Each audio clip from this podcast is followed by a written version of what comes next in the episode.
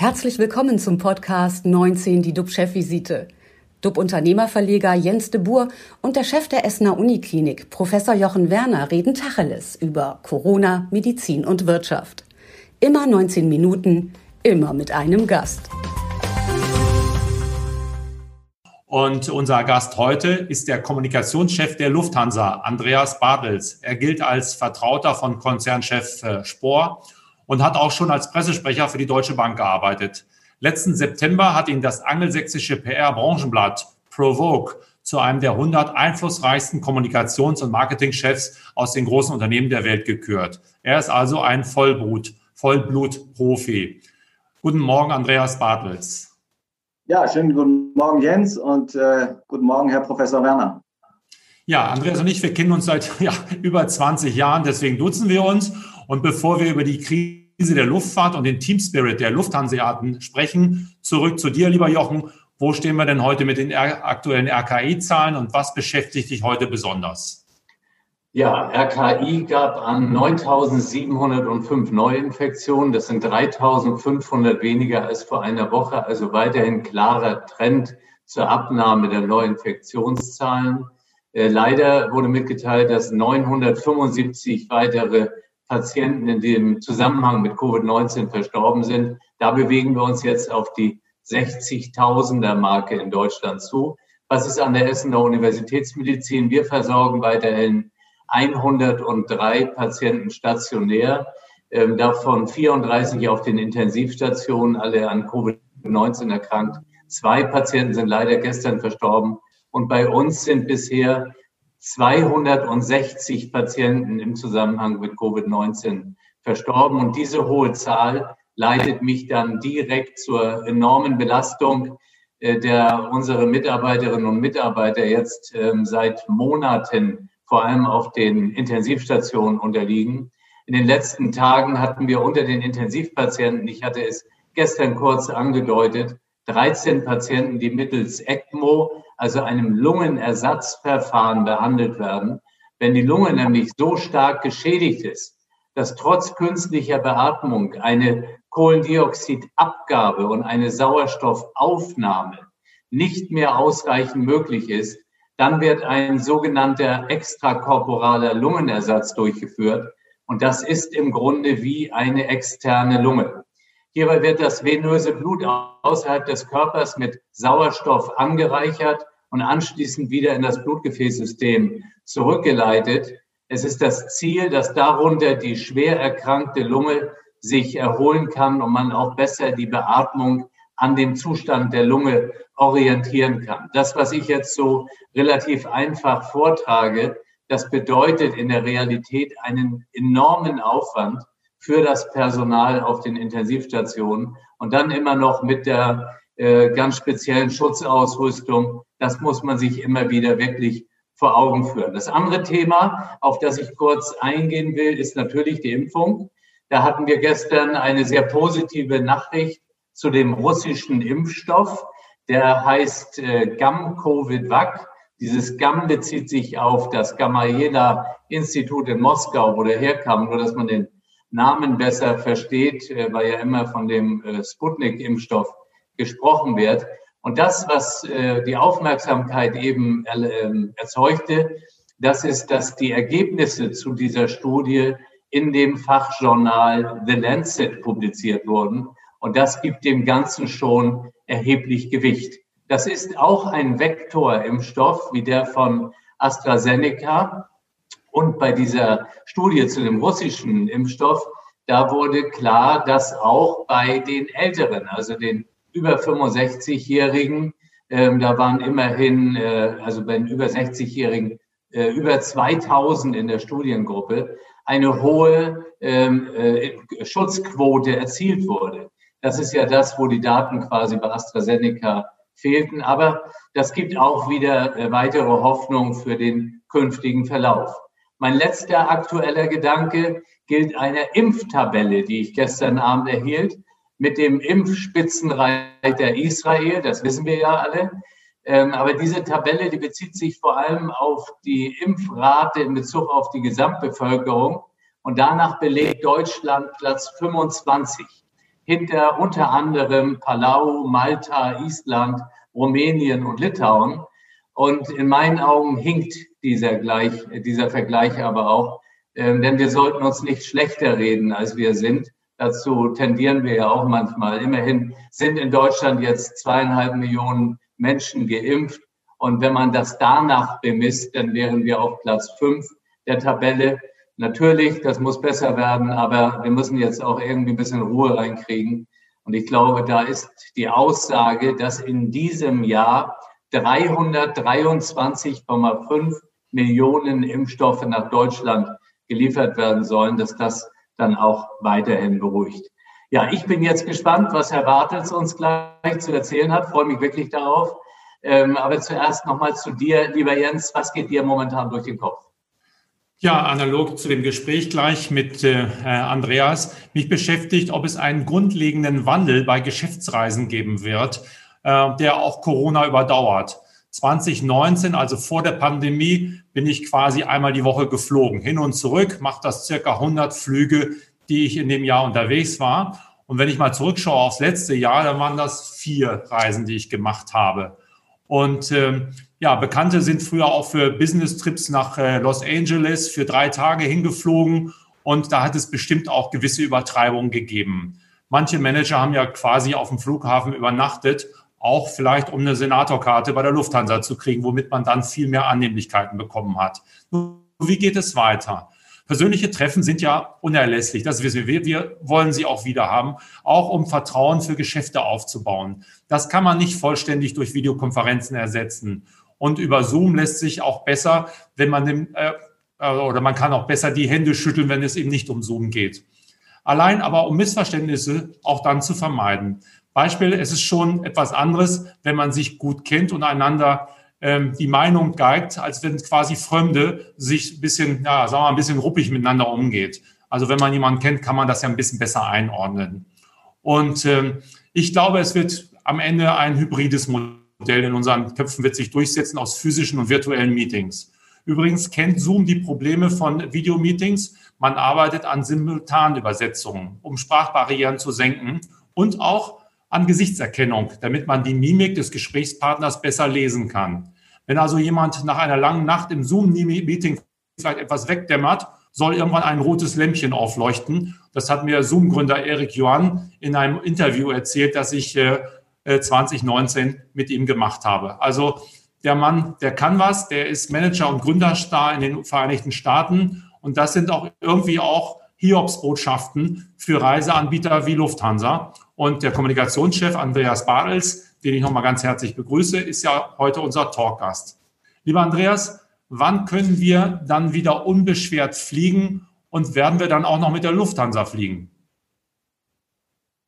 Ja, also das ist eine schwierige Frage, lieber Jens, lieber Professor Werner, wann wir wieder unbeschwert fliegen können. Denn das äh, hängt natürlich ab, äh, einerseits vom Infektionsgeschehen und andererseits von der Frage, wie wir mit dem Impfen vorankommen, nicht nur in Deutschland, sondern auch international.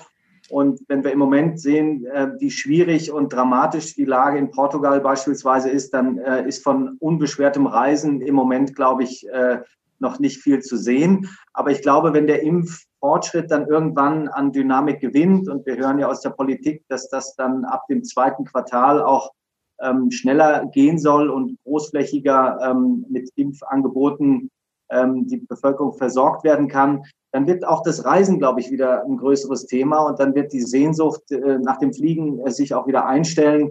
Ähm, und dann können äh, die Menschen ähm, sicher auch wieder mit Lufthansa fliegen. Das steht fest. Wir werden auch nach der Pandemie noch da sein. Wir fliegen auch während der Pandemie noch. Es ist ja nicht so, dass jetzt gar nichts mehr fliegt, sondern wir haben aktuell ungefähr zehn Prozent der Passagiere, die wir sonst haben, ähm, aber ganz wichtig auch, wir fliegen ja auch Fracht und viele Passagiermaschinen sind ganz schlecht gebucht, aber der Flug rechnet sich trotzdem, weil der Frachtraum bis und das Dach vollgepackt ist, äh, weil Luftfracht ganz einfach wichtig ist, um die globalen Lieferketten aktuell aufrechtzuerhalten. Das darf man auch nicht vergessen. Also ähm, meiner Meinung nach werden wir äh, große Fortschritte erst sehen, wie gesagt, wenn das Infektionsgeschehen eingedämmt ist und äh, das Impf, die Impfquoten gestiegen sind. Wichtige, eine wichtige Rolle spielt auch das Testen. Wir glauben, dass es sinnvoll ist, Passagiere einfach zu testen. Die Antigentests stehen dafür ja zur Verfügung, sind äh, auch in größerer Zahl vor einem Flug beispielsweise anwendbar. Und dadurch kann man auch eine gewisse Sicherheit erlangen. Und dann wird sich irgendwann auch wieder das unbeschwerte Fliegen einstellen. Mhm. Gibt es denn da Neuerungen, wie ihr damit umgeht? Es gab mal Meldungen aus Australien, dass nur noch getestete bzw. geimpfte Menschen mitfliegen sollen. Wie steht ihr dazu? Ja, so eine ähm, Regelung haben wir nicht vor. Und äh, ich glaube, es ist auch richtig so, dass ähm, in Deutschland und Europa solche Vorgaben eben nicht von privaten Airlines kommen, sondern äh, von Staaten und äh, den entsprechenden zuständigen Behörden gemacht werden, ähm, äh, was an äh, sozusagen für Geimpfte möglich ist und ähm, nicht möglich ist. Wir hätten da möglicherweise äh, auch, auch das Recht, als privates Unternehmen so etwas ähm, zu, äh, zu machen, aber das ist, äh, haben wir nicht vor, weil wir glauben, es sind besseren Händen bei den zuständigen Staaten. Hm. Früher hätten wir uns wahrscheinlich zu diesem äh, Gespräch irgendwo getroffen, möglicherweise in Frankfurt. Ich hätte, wäre mit der Lufthansa hingeflogen. Ich hatte es ja eben anklingen lassen. Business, das Business hat sich verändert. Wie sieht euer Szenario da äh, diesbezüglich für die Zukunft aus? Ja, ich glaube, es wird auf jeden Fall nachhaltige Effekte geben. Das, was wir im Moment tun, dass wir uns virtuell treffen, äh, passiert ja zeitgleich Millionen, wenn nicht milliardenfach auf der Welt. Äh, die Menschen gewöhnen sich daran, dass Reisen äh, zum Teil überflüssig sind, weil man eben äh, sich äh, digital treffen kann, austauschen kann, Formate nutzen kann, die vielleicht vor äh, drei Jahren äh, technisch zwar möglich waren, aber wenig Nutzung gefunden haben. Diese Nutzung wird sich nicht jetzt komplett zurückdrehen. Da sind wir ganz realistisch. Wir werden einen Teil unseres Geschäftsreiseverkehrs nachhaltig und langfristig verlieren.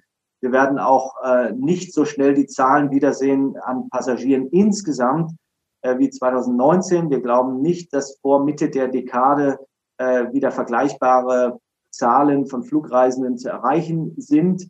Zwar erholt sich das Privatreisegeschäft schneller, insbesondere das Besuchen von Verwandten, von Familie. Das sind Dinge, die man schlechter ersetzt, eben durch äh, digitale Formate. Aber wie gesagt, im Geschäftsreiseverkehr ganz klar wird ähm, nachhaltiger Trend äh, zu digitalen Formaten auch die Pandemie überdauern und das wird sich übersetzen in weniger Geschäftsreisen. Damit müssen wir rechnen. Deswegen wird es auch eine kleinere Lufthansa geben. Wir haben angekündigt, dass wir nachhaltig um 150 Flugzeuge kleiner sein werden. Von wie vielen? Äh, insgesamt haben unsere Flotten 800 Flugzeuge. Dann werden es noch 650 sein. Und äh, das ist schon eine mittelgroße Airline, die wir da schrumpfen und äh, die wir tatsächlich dann kleiner werden müssen. Das heißt nicht, dass äh, wir im gleichen Maße Passagiere verlieren, weil wir das zum Teil ausgleichen durch größere Maschinen im äh, unteren Segment.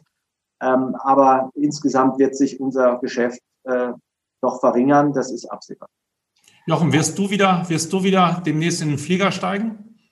Ja. Ich hoffe, dass ich irgendwann wieder in einen Flieger steigen werde, besonders auch in die Lufthansa. Lufthansa ist ja auch irgendwie ein kulturelles Thema. Ich war früher relativ viel unterwegs und wenn man dann aus dem Ausland die Lufthansa wieder bestieg, das, da fing irgendwie Deutschland wieder an. Deswegen ist das natürlich was Besonderes auch. Hier ist eine Frage aus dem Chat und die lautet, ähm, das fand ich ganz interessant, das sollten wir auch ruhig stellen, die Frage, ähm, ganz kleinen Moment. Ähm, heute ist richtig was hier los im Chat da. Wird, wird Lufthansa an der Preispolitik was ändern? Oh.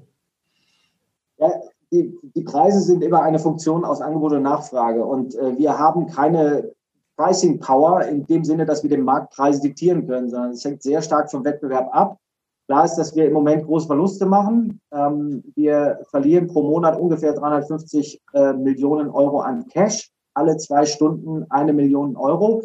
Das heißt, wir werden hier gerade nicht reich, auch wenn äh, einige Fluggäste äh, sagen, dass die Preise im Moment hoch sind. Aber äh, es ist einfach ein Markt, der äh, im Moment keine Airline dieser Welt in die schwarzen Zahlen kommen lässt. Und äh, wenn es dann wieder möglich ist, werden wir natürlich versuchen, auch wieder Geld zu verdienen. Ähm, aber äh, da sind wir noch ein Stück weit von entfernt. Mhm. Könnte es sein, dass die Lufthansa von einer Krise dann in die nächste Krise äh, strauchelt oder fliegt? Ähm, gestern habe ich ähm, von Larry Fink von BlackRock äh, erzählt, der eben angewiesen hat, äh, die Top-Manager, was tut ihr in Sachen Nachhaltigkeit? Und das Thema wird uns ja alle erreichen dann nach der Krise. Es wird an Bedeutung gewinnen. Wie stellt sich da die Lufthansa aus und was kann, was könnt ihr tun, dass äh, Flugreisen klimafreundlicher werden? Ja, ich würde dir da widersprechen, Jens. Das wird uns nicht nach der Krise erreichen, sondern ist nach wie vor präsent. Es ist da. Es wird vielleicht überdeckt im Moment durch die äh, Aktualität äh, der Covid-Berichterstattung. Aber Nachhaltigkeit ist ein Riesenthema für uns und äh, wird äh, weiter an Bedeutung gewinnen. Da stimme ich dir dann zu, ähm, auch in der öffentlichen Diskussion.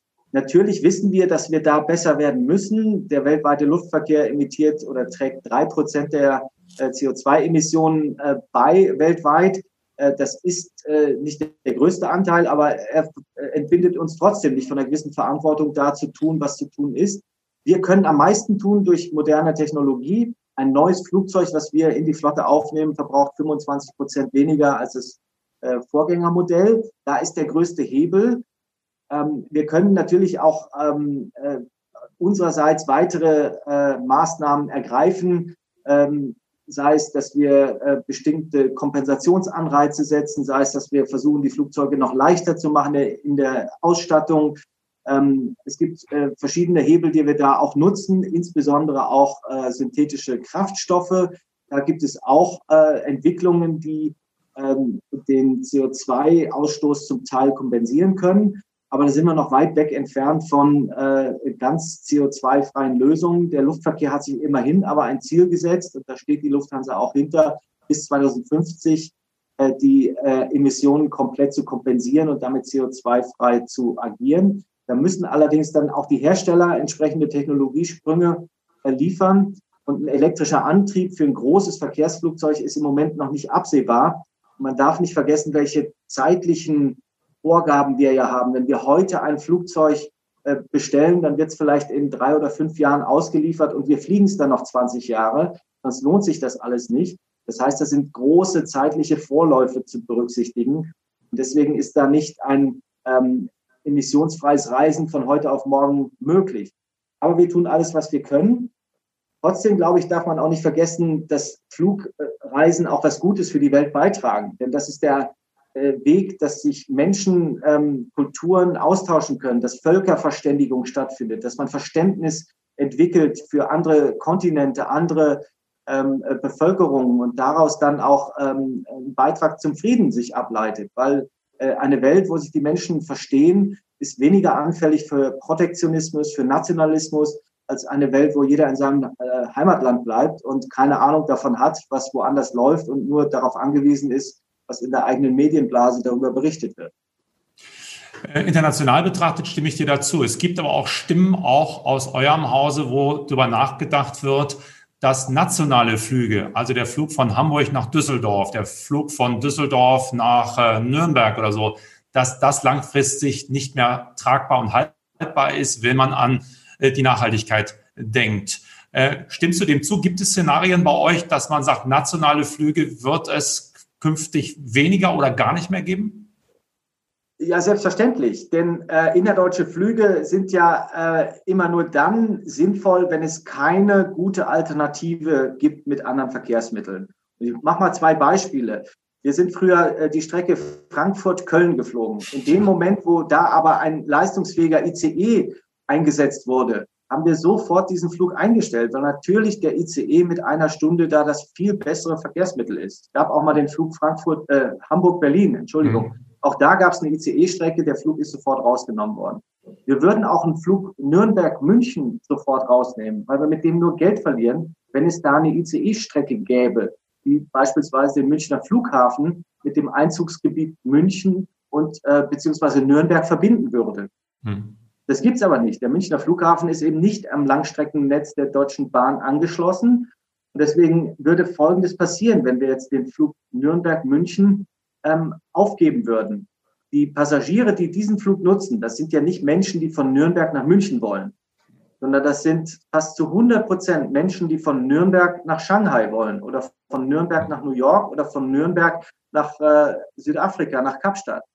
Die wollen aber ihr Gepäck dann am Flughafen Nürnberg aufgeben und am Gepäckbank in Shanghai wieder äh, runternehmen und nicht noch äh, durch den Regionalexpress nach München Hauptbahnhof äh, tragen und dann mit der S-Bahn nochmal eine Stunde raus zum Flughafen, um es dann aufzugeben. Das heißt, wenn wir den Flug dann nicht hätten, dann würden diese Passagiere München, Amsterdam, New York fliegen oder München, Istanbul, Singapur. Und die würden sozusagen, wären für uns verloren, würden aber trotzdem äh, ihre Reise als Flugreise äh, absolvieren. Und deswegen äh, brauchen wir da ein leistungsfähiges ICE-Netz, um dahin zu kommen, dass wir immer mehr nationale Flüge auch ersetzen können. Also es geht um Mobilitätskonzepte für die Zukunft. Letzte Frage. Lufthansa Flug LH 2574 hat jetzt Mitglieder einer Polarexpedition von Frankfurt zu den Falkland-Inseln gebracht. Über 13.592 Kilometer nonstop in 15 Stunden 36. Unternehmensrekord. Gratulation. Wie sehr tragen solche Aktionen in einer doch sehr schwierigen Phase die das Team ja zu bewältigen hat. Also die ganzen Lufthansa, die Kapitäne, die ja sicherlich auch in einer gewissen Sinnkrise stecken. Wie weit hilft sowas mal ein bisschen wieder stolz zu sein und ein bisschen Selbstvertrauen aufzubauen? Ja, das ist natürlich ein, ein ganz tolles Projekt und ähm, das hat auch ganz große Resonanz hier im Unternehmen ausgelöst. Wir haben also äh, die, äh, für die Flugbegleiter diesen Flug ausgeschrieben. Man konnte sich bewerben, da mitzufliegen und die Begeisterung war so groß, dass sich äh, über 600 äh, beworben haben. Leider konnte man nicht alle mitnehmen, dann wäre das Flugzeug voll gewesen mit Kolleginnen und Kollegen. Das war nicht der Sinn der Reise, aber es zeigt, wie groß die Begeisterung dann doch war und ähm, es zeigt auch die Faszination, die unsere Branche und unser Unternehmen nach wie vor ausstrahlen und es zeigt auch die Wichtigkeit von Flugreisen, was ich eben erwähnt habe. Denn genau diese Expedition und äh, die wichtige Klimaforschung, die da vor Ort gemacht wird, die wäre nicht möglich, wenn es nicht eben Flugzeuge gäbe, die da die Besatzungen austauschen und äh, für Nachschub sorgen. Natürlich wäre es auch mit dem Schiff möglich, dann wäre man, glaube ich, drei oder vier Wochen unterwegs. Aber dann wäre eben diese Forschung nicht so effizient, wie sie sein muss wie wir es heutzutage brauchen. Also das ist ein gutes Beispiel dafür, dass Fliegen eben nicht vollends überflüssig oder ersetzbar sind, wie es der ein oder andere suggerieren mag. Ja, Lufthansa ist auf jeden Fall eine starke Marke, die polarisiert. Sie sorgt für Gesprächsstoff und äh, auch äh, erzeugt Heimatgefühle, zumindest bei Jochen, und er hat keinen Sponsorenvertrag bei euch. Also 19 Minuten sind leider vorbei. Vielen Dank, Andreas Badels. Unser Talkgast morgen ist Nils Seebach. Er ist Unternehmer und Gründer und kann uns etwas über die Geheimnisse neuer digitaler Geschäftsmodelle verraten. Da kennt er sich nämlich besonders gut aus. Bleiben Sie alle gesund, klicken Sie rein. Wir freuen uns auf Sie. Tschüss aus Hamburg. Und aus Essen natürlich. Tschüss und auch aus Frankfurt viele Grüße. Danke. Das war 19 die DUB-Chefvisite als Podcast. Die Videos dazu gibt es auf watz.de und auf dub-magazin.de.